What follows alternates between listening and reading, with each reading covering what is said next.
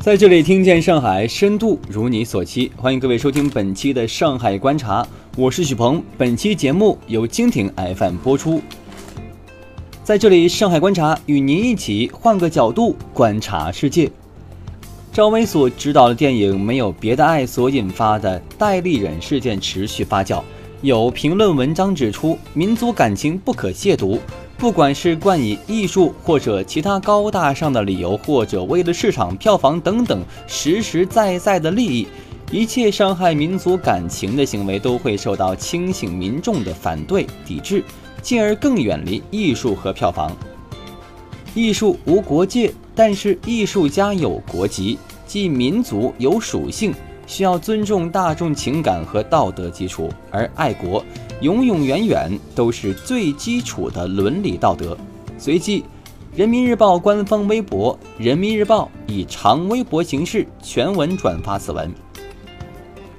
后来，随着越来越多的证据浮出水面，戴立忍涉嫌曾经支持台独和邪教，事实真相已经越来越清晰化。面对严肃事态，赵薇不应该再继续暧昧态度和含糊其辞了。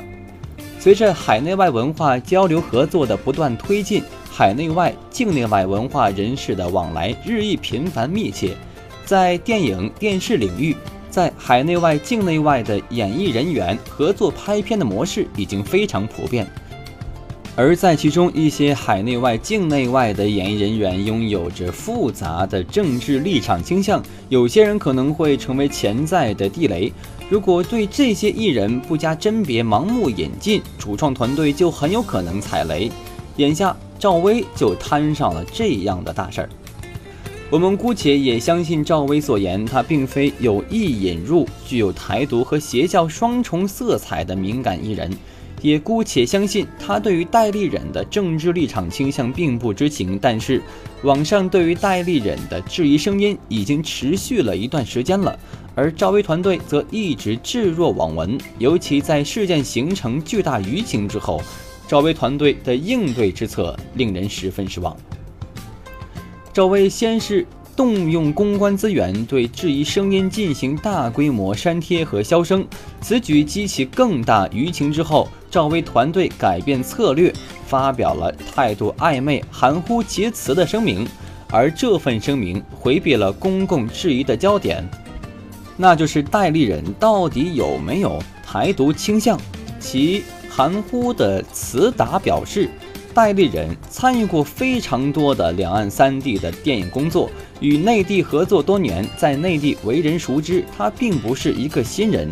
至于戴立人本人明确表达不是台独，与爆料帖中大量的截图截屏转引媒体报道的证据相比，这种自证清白显得苍白无力。面对汹涌的舆情以及公众巨大的质疑声，赵薇的态度。显然谈不上真诚和负责，同时也很难想象能够就此过关。当然，如果换个角度看问题，赵薇团队所面临的压力也不难理解。在影片已经杀青、等待上映的节骨眼上，主创人员爆出政治丑闻，这对影片的顺利上映、发行和票房打击可想而知。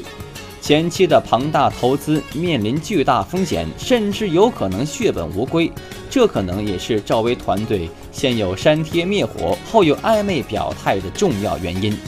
绞尽脑汁就是希望把舆情对付过去，不要影响后续的上映、发行和票房。因为主创人员不检点而让影视投资方陷入尴尬的案例已经不止一起。最广为人知的包括柯震东吸毒事件，其给主演的电影带来巨大困扰。像柯震东、戴立忍这样的事件，很难说将来不会再次出现。而每当事情发生之后，除了影视投资方蒙受巨大损失之外，汹涌舆情耗费的社会成本也非常惊人。通过适当的调度安排来防范类似事件。是在谴责之余需要考虑的现实问题。而影视产业现在已是文化产业的重要一环，这个领域既有高度的市场化运作，又具有意识形态传播性的特殊性质。那么，怎么保证影视生产不违背社会主流价值观，不违背公序良俗？单靠制片方和明星大腕们的自律，显然不靠谱。其实，用市场化和法制化结合的手段来解决问题，是个不错的思路。海外也在这方面有着成功的经验可以借鉴。比如，好莱坞的完片保险制，很多电影公司筹拍大制作时都会选择投保，保费很高，保险额度也很高。为了防止出事，保险公司都会深度介入并监督影片拍摄过程，而与公司的演员的合同也会签署得很细致。演员必须保证不因为自己的操守以及自己的问题而给作品带来损害，而这份责任不仅仅在拍摄期间，一般会规定到影片顺利上映，合同有效期才算完全结束。而且在影片开拍立项之时，影视公司和团队也会找专门公司调查演员的过往成绩、劣迹以及性格等，进行全方位的分析，提前剔除那些不合格的人选。而中国影视产业这些年迅猛发展，已经成为国际间谁也不敢小觑的一块市场。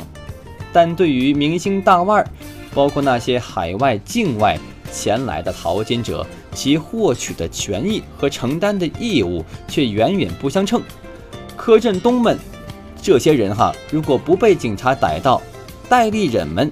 同样哈，如果不是被网友深扒，他们几乎没有任何的顾忌。而事实上，戴立忍们这些人中，有些持顽固的反华意识形态，而更多的恐怕是。借低风险高收益的政治投机来博眼球圈粉，网友和警察毕竟不可能天天盯着每一部影片、每一个演员，而投机者也因此肆无忌惮。唯有通过完善相关制度性安排，以保险合同等方式，使影视投资方、保险公司、演艺人员等形成责任权的捆绑。那么这样，在影视生产的整个流程、整个环节都有监督和制约，才能让吃碗面翻碗底儿没有空子可钻，并让影视圈里更多的人不敢任性妄为、任意逾越底线。